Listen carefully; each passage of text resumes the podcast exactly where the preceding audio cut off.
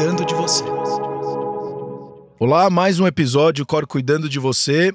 Eu, Sérgio Bruni, hoje eu tô com o Vitor Martinez e a gente vai falar de um assunto bem interessante, que é etapas para tomada de decisão. Inclusive, antes de você dar o, o olá, tudo bem, Vitor? Para você que está nos escutando, nos siga nas, nas principais plataformas de podcast. A gente tem crescido muito, temos, estamos atingindo centenas de milhares de pessoas.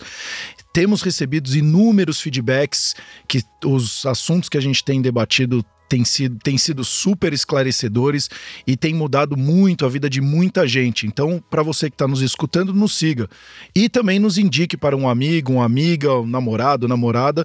Provavelmente a gente vai poder ajudar essas pessoas, não só na questão de produtividade, carreira, mas também saúde mental, qualidade do sono, comportamento alimentar e assim por diante. Tudo bom, Vitor? Como é que estão as coisas por aí? Oi, Sérgio, tudo bem? Que, que bom ouvir essa, essa notícia sua de que estamos impactando centenas de milhares de pessoas, né? É, Era nosso legal. principal objetivo, Sim. poder ajudar as pessoas com, com, com nossos insights, né? É, isso é muito legal porque fazendo uma pequena curiosidade aqui. Uh, quando a gente começou, né, o primeiro mês a gente teve 213 ouvintes. Isso hoje estamos falando há um ano e quatro meses atrás. E aí eu falei, putz, será que vai dar certo isso? E hoje a gente já tem mais de 110 mil ouvintes, então é muito legal é saber que organicamente a gente está crescendo, então naturalmente as coisas estão acontecendo e isso é muito legal porque mostra que sim, de fato aquele objetivo lá atrás que tinha aquele medo faz com que e não sei nem se é a respeito do assunto de hoje, porque eu acredito que também etapas de tomada de decisão deve envolver coragem, deve ter algumas coisas envolvidas aí, né, Vitor? Olha, as etapas elas são as mesmas para qualquer tipo de decisão. Agora algumas decisões vão precisar de atitudes diferentes e sim, seguramente, coragem, planejamento, o famoso autoconhecimento, né? Vão fazer parte da receita final. Mas o importante é tentar entender a decisão como se fosse, né? Porque não é à toa que a gente chama ele de processo de decisão, processo de tomada de decisão, que basicamente quer dizer tem partes, e se você não sabe quais são elas, você não sabe em que momento você está, né? Então isso aqui é como uma peça de teatro, né? É, se você é o ator e está participando de uma peça de teatro, você está ali é, fazendo a peça, né, encenando a peça, se te interromper ou se qualquer um para, para, para, para, você não fica perdido, né? Você tem um, um roteiro, você sabe, daqui, depois disso, sei lá, tem um tiro, vem um telefonema, tenho que chorar, tenho que falar A, B, C, D, né?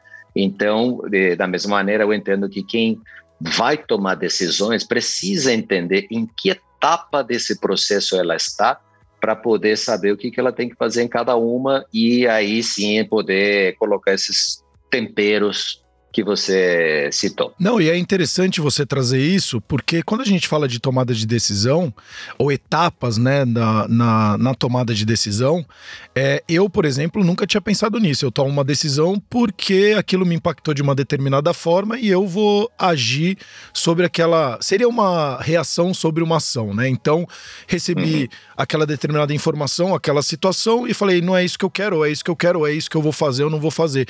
E basicamente eu sempre lidei lidei assim com a minha vida. Então você trazer que dependendo da situação que você está e, e como que você deveria agir ou atuar é muito interessante, porque aplicando a questão conceitual também em determinados momentos da sua vida, faz, não, não, não vou nem colocar facilitar, mas clareia, né? Te deixa muito mais claro para onde você está indo do que simplesmente você tomar uma decisão e aí depois lá na frente você fala, putz, eu poderia ter feito diferente se você já tivesse entendido como que você estava naquele momento, provavelmente é, o impacto teria sido de uma forma mais positiva, né? Então é, é legal você trazer isso, porque muitas vezes você fica tomando ações e, e, tendo atitudes por não ter conhecimento sobre determinadas informações e acaba que ficando aquela coisa, ah, mas eu tomei porque era tudo que eu tinha naquele momento.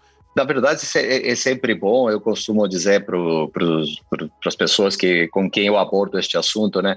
Não se preocupa tanto se você está tomando, claro que não se preocupa tanto, é uma maneira de dizer, mas é, não se preocupa tanto se você está tomando a decisão certa ou errada, né? mas eu acho que o que está sob teu controle é a qualidade da decisão. Você tomou uma decisão às pressas, ela pode ter sido adequada, né? Mas aí você deu sorte. Você pode ter tomado uma decisão errada, mas ela foi às pressas, sem, sem seguir as etapas, sem entender o que era necessário cada etapa, e pode ter dado certo ou errado, né? Mas a qualidade é ruim. Então, o que, que eu sei que as pessoas apreciam? Olha, eu fiz tudo o que estava ao meu alcance, eu peguei todos os elementos, fiz tudo certinho e acabou não, não dando certo. Mesmo assim, a pessoa se sente melhor do que simplesmente tomar a decisão e se deu certo, deu, se não deu, não deu. Ô, Vitor, até antes da gente começar nessas etapas, as tomadas de decisões, elas precisam ser 100% racionais, porque eu acho muito, eu particularmente sou uma pessoa bastante emotiva, eu acredito que a emoção esteja envolvida em vários momentos da, da minhas, das minhas decisões e do meu dia a dia. É, ou não, ou sim, é, somos um ser humano, temos emoções, temos nossa razão e tudo junto e misturado é assim que a gente também vai acabar tomando as decisões. Porque às vezes você fala, ah, é, para tomar uma decisão você não pode ser emotivo, porque se você for emotivo, a sua decisão vai ser errada. Então, antes da gente entrar nas etapas, faz sentido isso ou é um mito? Não, faz sentido. A pergunta é pertinente, mas a resposta talvez não vai ser a mais que as pessoas esperam ouvir ou a, ou a, primeira que tiver à mente, né? Do tipo, não, tem que ser racional, não, não, não tem como, né? Primeiro é importante entender a definição de inteligência emocional, né? Então, Muitas vezes a gente entende a razão e a emoção como se fossem dois circuitos separados, completamente separados. Um não tem nada a ver com o outro. E, na verdade, um ajuda ao outro. Então, é, como eu tenho que ver as minhas emoções como um circuito, um processo que me ajuda a tomar melhores decisões. Então, não é só racional, nem é só emocional. Vou dar um exemplo bem simples para as pessoas entenderem. Imagina que você está entrando num, num, ambiente, né, que você tem, aliás, que você tem um cubo de vidro e esse cubo de vidro tem uma bola flutuando no centro dela. Vamos chamar esse centro, essa bola, a tua razão, e o ar em volta desse dessa bola que está flutuando aí da tua das tuas emoções, né? Para você entrar nesse cubo, vai, você tem uma porta, você entra nele, você automaticamente já está embebido de emoções. Só que você vai andar em direção a essa bola, que, são, que é a tua razão, e vai tocá-la. Então, você sempre vai ter um componente emocional e um componente racional. Não tem como, né? Agora, o que acontece quando eu me desequilibro emocionalmente, tá? Eu vou de novo para fora desse cubo, Vamos imaginar, a bola continua lá, né, no meio desse cubo, só que eu, ao entrar, não tenho mais ar, eu tenho água agora. Minhas emoções se transformaram em água. Em uma situação normal, isso é ar. É fácil eu ir e pegar minha razão. Quando eu tenho água, já é um pouquinho mais difícil. Se eu prender a respiração antes de entrar no cubo, né? Eu chego e consigo, tá? Mas eu, eu me alterei emocionalmente. Se eu me alterar mais ainda, aquilo lá vira terra, né? E eu estou com toda aquela terra em volta, que são as minhas emoções, e eu talvez não consiga chegar até a minha razão para tomar a decisão, se é que esse é o processo em si. Então, olha como, às vezes, eu posso talvez tomar uma emoção 100% emocional, mas é mais difícil tomar uma decisão 100% racional em um estado normal, por, por assim dizer, né? eu tenho um componente emocional, só que é mais fácil de eu lidar com as minhas emoções, né? Já deve, não sei se já ouviram falar do, do termo rapto emocional, né? Um rapto emocional é quando eu, eu sou raptado pelas minhas emoções e não consigo ter acesso à minha razão. E aí eu acabo tomando essas decisões chamadas emocionais, né? Quando isso acontece, normalmente a gente tende a justificar o porquê da decisão emocional ou se arrepender dela, né? como a gente já veio falando, né, falamos de autoconhecimento e a tomada de decisão, etapas, esse trabalho, ele também é treinável, a gente consegue desenvolver ao decorrer da nossa vida esses processos ou então essas não sei nem se a palavra seria mudança de comportamento, né, para você conseguir controlar melhor as suas emoções ou seus pensamentos, para assim ter uma clareza maior na sua tomada de decisão. Eu achei muito interessante essa do cubo, inclusive eu desenhei enquanto você estava falando aqui para entender, materializar bem. É bem interessante quando você tem o ar, uma resistência menor, depois a água, uma resistência maior e aí, por fim, quando você está muito alterado emocionalmente, chegar até aquela razão ali, ele começa a se transformar numa ou numa areia movediça ou numa terra, como você falou, e aí a resistência uhum. fica muito grande para você conseguir. É muito legal você uhum. trazer isso, porque eu sou um grande apaixonado por tênis e eu vi a final de Roland Garros e eu fico vendo a tomada de decisão dos atletas e a frieza que eles têm naquele momento de pressão que a gente chama, né? Que são momentos muito importantes. Como que eles conseguem desenvolver tão jovens jovens as tomadas de decisões para ter uma tomada de decisão correta, colocar a bola no momento que tem que ser colocado, num, num, num, num momento oportuno daquela situação do jogo, onde os dois estão extremamente pressionados, e como tomar uma boa decisão. Eu acredito que vem a mesma analogia do surf, né? Que você olha aquele cara tomando aquele caldo na na onda gigantesca e dentro daquele processo, aquela, aquele liquidificador que ele fica embaixo da onda, a, o como que ele tem que manter a calma para depois ele tomar a decisão de sair da onda e, e voltar para a série e tentar pegar uma onda de novo. Então, isso tá muito claro e até para quem tá nos escutando, achei super é, é, esclarecedor, Vitor. Você provavelmente, quando você estiver envolvido muito fortemente com as suas emoções, eu acredito que a grande maioria das vezes você vai acabar tomando decisões sem ter refletido, né? Eu acho que a emoção, no caso, acaba sendo isso, né? Você se leva pela emoção, reflete pouco e acaba deixando meio que a vida me levar. Acontece, se você der sorte, o resultado pode ser positivo, mas muitas vezes também pode ser negativo, né? É, é, é pode ser desse jeito. Eu acho, por exemplo, falando, pegando alguns dos teus exemplos, né, os process, o processo em si, as etapas em si, acontece sempre. Né? Isso, isso não quer dizer que sejam etapas longas, demoradas, né?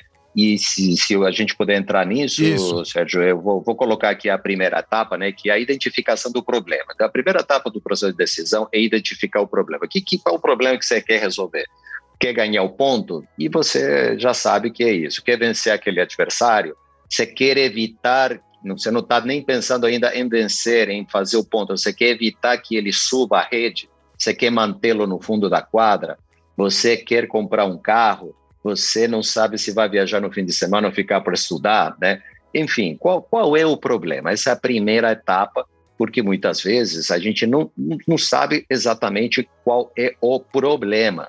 Nós sabemos quais são as opções, mas qual é o problema? Se eu né, é, é, é, tempo, é dinheiro, eu, eu vou ficar este fim de semana porque eu tenho que estudar, ou eu vou, não vou viajar este fim de semana porque eu não tenho dinheiro? São dois problemas diferentes, mas as opções são as mesmas. Não sei se fica claro, né? Então, a primeira coisa que tem que ser feita é identificar o problema. Né? Eu posso até estar ganhando o jogo, mas estou tendo um problema com aquele cara que, poxa, eu sou lutador, está entrando com a esquerda o tempo todo. Ele está subindo o tempo todo. Isso é uma ameaça. Quero resolver esse problema. Você até está ganhando, né? Então, essa é a primeira etapa. A segunda etapa, Sérgio, é a coleta de dados. E isto acontece até jogando tênis. Qual é a diferença do jogador de tênis do da pessoa que de repente tem que decidir em ir, viajar ou ficar em casa, ou mudar de emprego, e, ou, ou, ser empreendedor e continuar empregado, né? A coleta de dados de um se deu pela sua experiência anterior. Ele tem, o jogador de tênis, ele tem uma coleta de dados infinita, ele passou por aquelas situações infinitas vezes, ou N vezes, vamos dizer, por não dizer infinitas, várias vezes. Então ele se lembra de que resultados ele teve com que tipo de movimentação. O que, que a gente está fazendo? O que ele faz rapidamente é uma coleta de dados. Então você se surpreende como um profissional tão jovem consegue esse tipo de equilíbrio. Mais do que esse tipo de equilíbrio é quantas vezes esse jovem teve esse tipo de situação para chegar numa final de Roland Garros. Meu Deus do céu. Eu acho que se eu jogar tênis minha vida toda, eu devo chegar a 20% do número de vezes que, esse, que essa pessoa passou, né? E da mesma maneira, você pode dizer como é que pessoas que estão tomando decisões o tempo todo podem tomar decisões tão importantes tão rapidamente? O Warren Buffett, ou, sei lá, quem né, investir, investir no seu, no, no, no seu, nos seus milhões, essa empresa. É porque a coleta de dados desses profissionais já se deu com o tempo, já se deu, ele tem um banco de dados tão grande, né? e ele mais consulta do que coleta. Mas sim, em algum momento a gente tem que coletar dados. E eu posso dizer para quem está nos ouvindo, né? É, como eu posso fazer para ser menos emocional nas minhas decisões? Colete dados. Para um pouquinho e sabe. Você já sabe qual é o problema? Ou você só sabe quais são as opções? Defina qual é o problema. É, porque é isso que você Depois, falou, é verdade. Porque eu, por exemplo, você falou do. Vai, do, vamos falar aqui do. Eu acho que o meu problema é o carro. E na verdade é um problema totalmente diferente. Então eu tenho aqui quatro, cinco, seis opções, e, e eu acho que o mais difícil é o que você falou, é trazer muito claramente para dentro de você. E aí, como você é, mencionou, a primeiro ponto, que é a identificação do problema, é, é muito claro se aquele é o problema de fato que você precisa desenvolver. Aí dentro daquele problema a gente vai para coleta de dados, que nem você, porque coleta de dados. Por isso que o autoconhecimento é fundamental, né, Vitor? Porque você pode achar que talvez seja o problema de dinheiro, mas talvez seja um outro problema que você tá com o problema do, do cara do trabalho, que é o seu par, e você tá se sentindo ameaçado, e você tá juntando as coisas. Então, é, é você que tá nos escutando, e, e aí é uma pergunta até para você, Vitor, para ajudar essa pessoa que está nos escutando. Como então identificar, desculpa antes de você ir para o terceiro, de fato aquele problema de verdade? Porque eu posso ter 10 problemas. Como que eu identifico o principal problema para ser trabalhado naquele momento? Olha, da melhor maneira, Sérgio, é ser realmente sincero e honesto com, com cada um. Às vezes nós nos perdemos nas opções, né? Eu acho que uma vez que você entende, tuas opções são diferentes dos teus problemas, né? É, eu tenho essa opção de carro mais barato, essa outra, essa outra, assim, mas qual é o problema? É definir entre usar Uber ou usar o carro próprio, ou você só quer, né? De novo, você estava decidindo entre eu vou ter um carro ou vou só usar Uber. E aí as opções de carro, isso, essa, essa, não, não, não. Qual é o problema? É tempo? É poupar dinheiro? Né? É, é, são essas perguntas, se fazer essas perguntas é uma, é, é uma maneira mais, acredito eu, uma maneira mais fácil de identificar o problema. Se faça essas perguntas, a pergunta é simples, qual o problema? O que, que eu quero resolver na minha vida? Né? Chegar mais rápido? Não pegar mais chuva? Estou incomodado? É status, seja sincero, é status. Não quero mais ter esse carro, quero, quero, quero ter um carro melhor. Né? Então, seja sincero e faça-se as perguntas corretas. Segunda etapa, coleta de dados. Terceira, identificação das alternativas. Né? Então, quais são as alternativas? Veja bem, coletar dados não é a mesma coisa que ter alternativas. Coletar dados é correr atrás dos preços, saber é, como funciona, se eu vou ter tempo para poder, poxa, é, eu tenho filhos, não posso ficar só com o Uber, talvez tenha que pegar na escola, é diferente, eu preciso de. Né? São, são, esses são os dados. E as alternativas são: posso usar o Uber, posso usar o táxi, posso comprar um carro, posso comprar uma moto, posso comprar um patinete. Essas são as alternativas. Então, é, depois da coleta de dados, vão surgir as alternativas que me atendam. A quarta etapa é escolher a melhor alternativa. Né? E aí, eu já quase que nem engenheiro, né? se você tivesse que fazer uma matriz, é das alternativas possíveis, quais atendem à solução do teu problema. E por aí você, então, é, pode facilitar também. Feito isso, você decide e acompanha a sua decisão. Essas são as cinco etapas do processo decisório, né? Então, se você está hoje num processo de tomada de decisão, minha pergunta é: em que momento você está? Você já identificou o problema? Você já coletou os dados? Já viu as alternativas? Escolheu a melhor? Já decidiu? Está acompanhando? Essas acho que são as perguntas que todo mundo deveria se fazer. A quinta seria então acompanhamento? Decisão e acompanhamento da decisão. Decisão e acompanhamento. Que todo mundo só decide e depois se esquece de, de acompanhar, né? Algumas decisões são, são finais, né? Outras têm um, eu, eu, posso deixar de fazer o curso que eu estou fazendo porque eu não estou gostando, né? Por exemplo. Não, e é, e é, interessante porque isso traz, por exemplo, vamos falar de um caso que deve estar tá muito, muito vivo, né, no dia a dia das pessoas, que é a questão de relacionamento por conta da pandemia, né? Então, eu vi muitos casais é, alguns engravidando no meio da pandemia, mas muitos e muitos se separando. E eu acho que às Sim. vezes, e é muito legal você trazer isso, porque às vezes eu fico identificando só o problema, eu acho, pô, minha mulher é chata. Então ela não para de cobrar e eu já tô estressado porque falta grana. Na verdade, talvez não é porque ela é chata, e aí eu tô me pegando que esse é um problema. Talvez é porque a insegurança da falta de dinheiro que tá trazendo. É, é, então é um problema muito mais profundo do dela, talvez, e eu só tô olhando superficialmente. Ela só não para de reclamar e eu tomo a decisão, vou terminar meu relacionamento. Mas em nenhum momento eu parei para olhar e falar assim: de fato, esse é o problema. É, o que, que aconteceu outras vezes para isso estar tá ocorrendo? E aí, quando você começa a olhar as alternativas e começa a identificar alternativas, alternativas e depois você escolher essa alternativa ou não, eu começo a parar e olhar, e foi, eh, teve em vários momentos da pandemia eu acabei fazendo isso. Você fala, pô, mas minha mulher até que não é tão chata assim, porque quando você começa a olhar e amplificar, as mulheres é, normalmente têm o mesmo padrão. Na verdade, nós seres humanos temos mais ou menos o mesmo padrão de comportamento sobre determinadas situações. Então você começa a olhar e fala, pô, ela é um ser humano como outro qualquer. Então você começa a ampliar todas essas alternativas, até pensar em outras pessoas, né? Outra, ah, talvez outras mulheres seriam mais, me complementariam melhor nesse momento. Quando você começa a olhar friamente, olhar todas essas análises dessas etapas, você vai acalmando, inclusive, falando, pô, não, não tá tão ruim assim.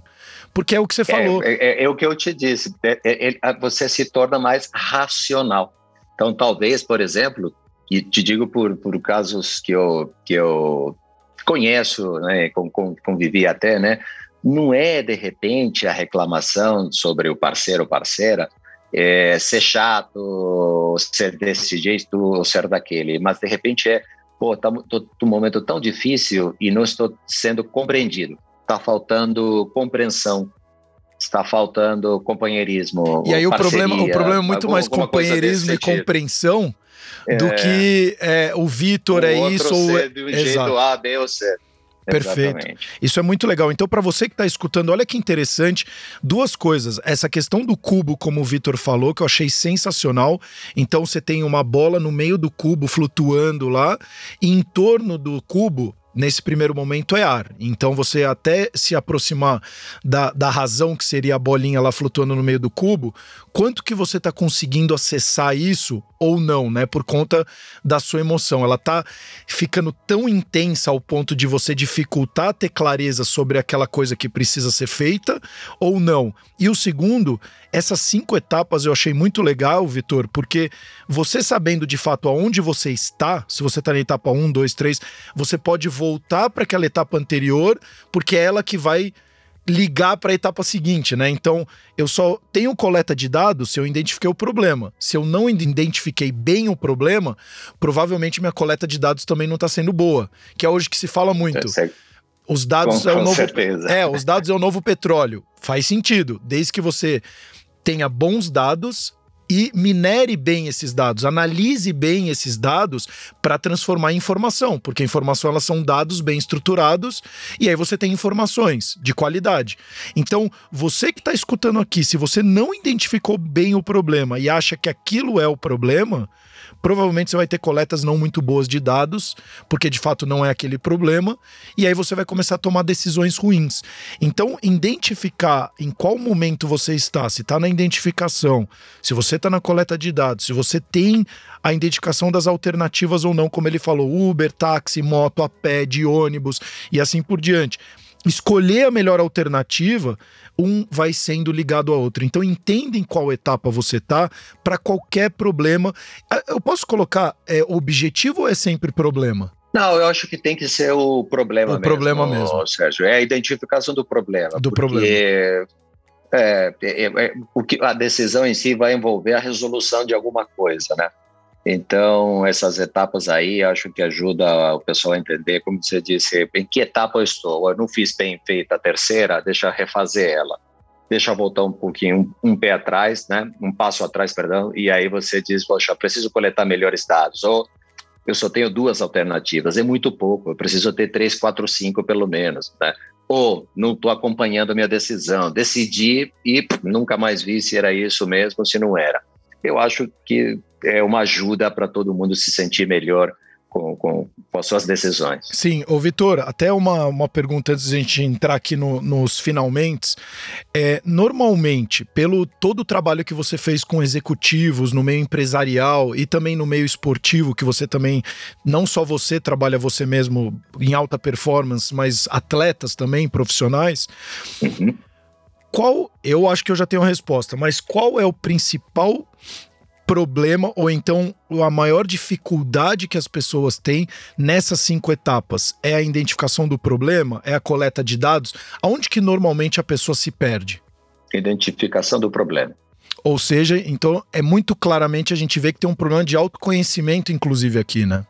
É, é, é de, de, de, uma sinceridade, talvez, mais do que de autoconhecimento, né? De poder simplesmente dizer assim: eu estou vendo alternativas e tenho que decidir entre as alternativas. Mas ela se esquece, tem um passo atrás. Qual problema você quer definir, né? Qual problema você quer resolver? Você sabe que eu fiz um trabalho para tenistas, Sim. né? E são atletas que estão o tempo todo sob pressão, e você muito bem sabe, você pode estar ganhando 5 a 0 e perder 7 a 5, né? Ou seja, o jogo vai até o último ponto. E muitas vezes esse atleta né, está preocupado ou quer resolver o problema de ganhar. E eu sempre falo assim: por enquanto, vamos precisar esquecer esse problema. Você, tem, você não vai conseguir o que você quer porque você está tendo outro problema tu, teu drive, teu revés não está entrando. Esse é o problema. Então você precisa se focar nele. Nós precisamos resolver esse problema primeiro. Ou toda vez que o cara vem para cima da rede, ele está liquidando o pleito aqui. Você precisa manter ele lá no fundo. Esse é o problema. Não deixa. A, a sua bola está muito alta.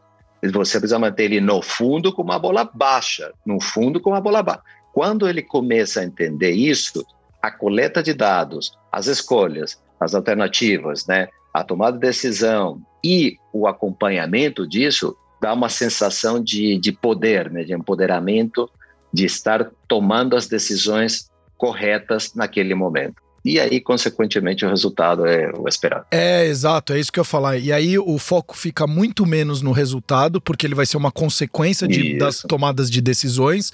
E aí é, é o que você falou, a preocupação do cara é sempre só em ganhar ou perder. Nesse caso era em ganhar. É, e ele, de repente, está perdendo de 5 a 0. Então, assim, você cada vez está mais distante do seu, do seu problema, ou o seu problema uhum. só está aumentando e você não está fazendo nada a respeito porque você está focando no problema errado. Enquanto que você deveria estar tá olhando para outro tipo de problema, né? Então, é, essa questão da sinceridade, você que está nos escutando, é muito, é fundamental, não é nem muito importante, é fundamental você ser transparente com você mesmo, abrir o jogo, vamos ser bem sincero aqui, para você e falar, cara, você está vacilando aqui agora é nisso que você tem que trabalhar e ponto final, né? Porque no final, nos, nos fringir dos ovos, tem que fazer o que precisa ser feito, né? Porque se você não fizer, o problema vai continuar ali e a tendência é cada vez, ou dependendo do problema, ele só aumentar, né? Sim, sem dúvida, sem dúvida. Então, é, podemos falar de esporte, podemos falar, como já disse, olha, você quer, quer resolver que problema de mobilidade? Um problema de mobilidade ou um problema econômico, financeiro? Você quer gastar menos dinheiro, né? É, qual, qual o problema a ser resolvido? É, é, conforto, é porque a tua mobilidade pode ser que chova e você vai ter que estar no transporte público, patinete, Uber, táxi, qualquer seja a alternativa B. Na outra é comodidade, né? Você tem o seu carro, você está na garagem, não pega chuva, para no estacionamento, não pega chuva também não, e por ali vai, né? Perfeito. Ô, Vitor, a gente tá. Eu acho que a gente falou, vamos ser repetitivo aqui, mas eu gosto quando a coisa de fato é para frisar muito aqui, para quem tá nos escutando, tentar já colocar em prática. O que que você traz, então, hoje da nossa conversa cubo mágico, enfim, teve um monte, as cinco etapas. o que que você traz hoje para quem está nos escutando e fala assim, as etapas para tomada de decisões, o que que então eu preciso fazer para ter melhores tomadas de decisões dentro dessas etapas? Resumo da nossa conversa então, tá? Não se preocupe em querer tomar decisões 100% racionais. Não é possível. Preocupe-se em tomar decisões equilibradamente emocionais e racionais. Inclusive, equilibrado não quer dizer 50-50, né? Se eu estou aqui tentando resolver coisas com a minha filha, dificilmente vou tomar uma decisão 80% racional, 20% emocional. E pelo contrário, né? Eu vou ter componentes diferentes. Então, cada, cada momento tem a sua composição diferente, mas sinta que está equilibrado. Então, essa, essa foi, essa foi a nossa primeira parte. Na segunda, muito bem, vamos para o processo de decisão. Entenda que é um processo que tem cinco etapas. Se você quer equilibrar essa emoção com razão, siga cinco etapas. Siga cinco etapas. Saiba em que etapa você está, né? sabendo em que etapa você está, respeite cada uma delas e vá para a quinta, que é a decisão e acompanhe. E não tenha medo, é e não tenha medo, né, Vitor? Então, assim, eu comecei a fazer esse processo da etapa, identificação, a coleta de dados. Caso eu veja no meio do caminho que aquilo não tá. Ah, eu vi que o problema talvez seja outro. Não tem problema voltar e recomeçar novamente, né? Não, eu posso até arriscar dizer: é melhor tomar uma decisão equivocada no que não decidir. Me atreveria a dizer isso. Me atreveria a dizer isso. Então eu vou terminar de uma forma. Se você não concordar, entre no meio da minha, da minha finalização aqui, Vitor, por gentileza. Então, para você que está nos escutando, não fique em cima do muro. É, isso muitas vezes vai trazer muito mais insegurança, vai, vai impactar diretamente a sua autoestima, como o Vitor falou, e várias outras questões do seu dia. Então, se posicione. É melhor. E eu, eu sempre falo o seguinte: a gente acaba tomando a melhor decisão que a gente toma naquele momento. É muito fácil a gente hoje olhar e falar, pô, há 10 anos atrás eu teria feito diferente. Lógico, porque você passou por inúmeras coisas, teve várias vivências, como o Vitor falou, inclusive a vivência interfere, o contexto interfere demais nas nossas tomadas de decisões. Se eu fui criado num ambiente com muito medo, sendo muito é, oprimido, provavelmente eu vou ter também alguns momentos medos de tomada de decisão. Se eu fui desenvolvido num ambiente onde eu tenho, eu tenho minha tomada de decisão, eu tenho meu opinião, eu tenho reflexões sobre determinados assuntos, provavelmente eu vou tomar decisões dentro desses componentes. Eu vou ser uma pessoa reflexiva, eu vou ter uma abertura maior em tomar uma decisão, uma coragem maior. Então não fique em cima do muro, como o Vitor falou. Melhor você tomar uma decisão que não foi legal e aprender com ela do que você ficar em cima do muro, não tomar nenhuma decisão e não saber para onde você está indo. O famoso deixa a vida me levar. Eu gosto muito da gente tentar ser o protagonista da nossa vida, porque afinal é a, essa vida que a gente tem. Então, ela sendo boa ou ruim, está muito atrelado também às escolhas que a gente está fazendo. E quanto mais informação a gente tem, melhores decisões normalmente a gente tende a tomar. Então, como o Vitor falou aqui, Identifique bem o problema, colete bem esses dados. E você só vai coletar bons dados se você tiver feito uma análise prévia muito bem feita do problema que de fato está te incomodando ou então aquele problema que você precisa solucionar. Identifica as alternativas, a gente tem alternativas. E faça aquele teste AB, né, Vitor? Testa aqui, alternativa, não deu certo, vai para o outro. Pô, eu queria andar de Uber, hum, mas vim um, dois meses que não tá legal, então vai a pé. Pô, a pé, meio caminho a pé e metade de Uber tá parecendo que tá legal. E aí você vai também, porque no final é uma grande adaptação, né? Sem dúvida. É só simplesmente decidir, andar, se empoderar, é, dizer que quem está no comando do jogo da minha vida sou eu. Se você ficar em cima do muro, alguém vai decidir por você e eu, do meu ponto de vista, entendo que essa, essa não é a melhor situação para ninguém. Não, então, até porque ele pode tomar uma decisão que você não vai gostar. Então, tenha rédeas da sua vida, pilote o seu avião, porque afinal é o seu avião, você que é o protagonista da sua vida. E até os próximos episódios, o Cor cuidando de você. Muito obrigado, Vitor. Um abraço para você, até a próxima.